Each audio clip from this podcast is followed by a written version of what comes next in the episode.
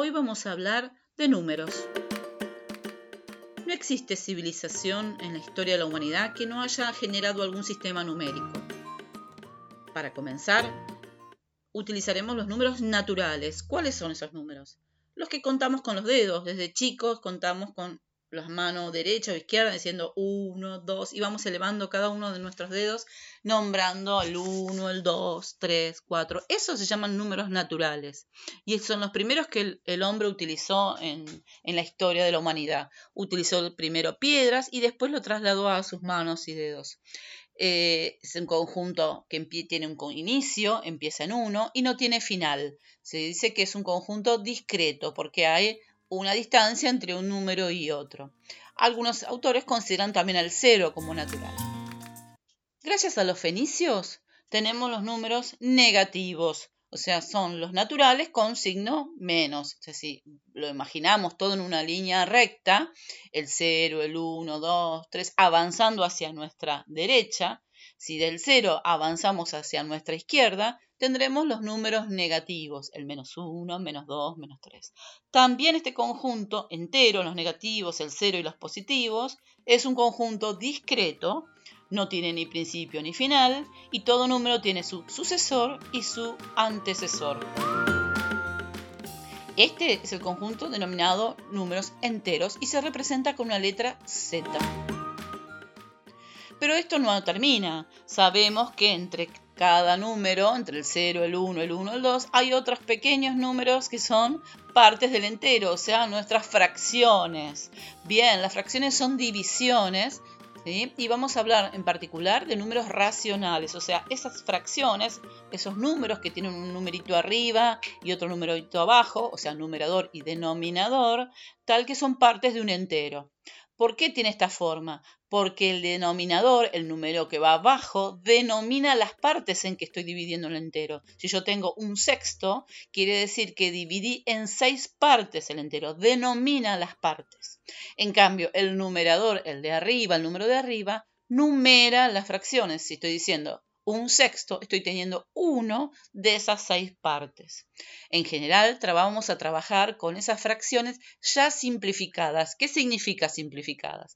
Tanto el número de arriba y el de abajo dividido por el mismo número, ya no se puede simplificar más. Por ejemplo, si yo tengo dos cuartos, es una fracción pero su representante es el un medio. O sea, yo divido el, de arriba y el de abajo por el mismo número y obtengo el un medio. El un medio es el representante de la clase D. Dos cuartos, cuatro octavos, cinco décimos, infinitos números, ¿sí? Que son equivalentes. Esa es la palabra equivalentes. Todos están multiplicados, tanto la parte de arriba y de abajo, por el mismo número. Pero ese el un medio será el racional representante de la clase. En general, por eso le decimos racionales, porque es la fracción ya irreducible, que no se puede simplificar más. Esas fracciones se pueden dividir y escribir como números decimales. Aquellos que empiezan con 0, serán los números que están entre 0 y 1. Y aquellos que tienen parte entera antes de la coma más grande serán números mayores que 1. Esto es un conjunto, es un conjunto denso. ¿Por qué? Porque entre dos números yo puedo hacer el promedio y puedo encontrar una fracción en el medio, ¿está bien? Entre un medio y uno puedo encontrar tres cuartos y así sucesivamente. Yo puedo ir dividiéndolos, sumando y dividiendo por la mitad y encuentro un número, encuentro un número, encuentro un número. Es infinito ese camino. Por eso se dice que el conjunto de los números racionales es un conjunto denso. Ahora bien, sabemos algo de la historia y sabemos algo de Pitágoras, si algo se acuerdan del teorema de Pitágoras y hay una raíz por ahí, bueno, ¿qué pasó? No es eh, lo importante, tan importante el teorema de Pitágoras, sino que él dedujo la existencia de otro tipo de números, la raíz de 2. La raíz de 2, raíz de 3, raíz de 5. Saben que toda la historia de pi, una larga historia para la humanidad, definir como un número trascendente y otros números que son denominados irracionales. Estos números son números teóricos, pero vienen a completar la recta numérica.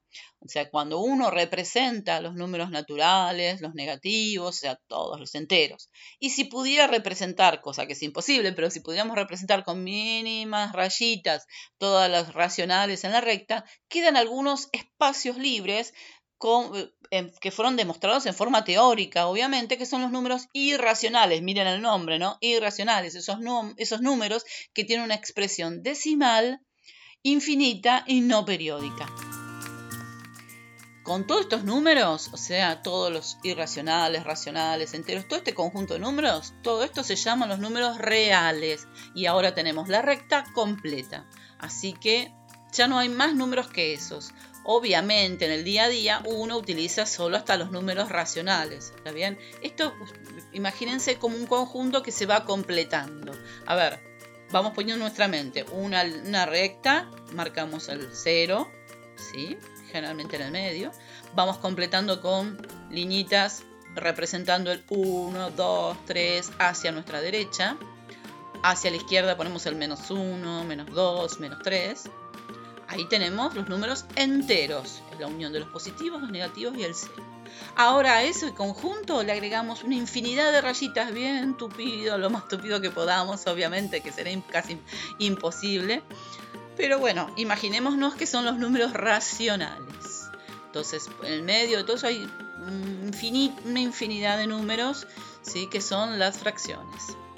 Ahora, bien, quedaron algunos, ahí es lo que uno utiliza en el día a día, pero quedaron algunos agujeros, ¿sí? Descubiertos por la teoría matemática, que son raíz de 2, raíz de 3, pi, e, fi y otros números que tal vez conozcamos, que hacen que se complete la recta numérica. Toda esa recta se llama la recta real, o sea, vamos, ese conjunto lo vamos a llamar los números reales.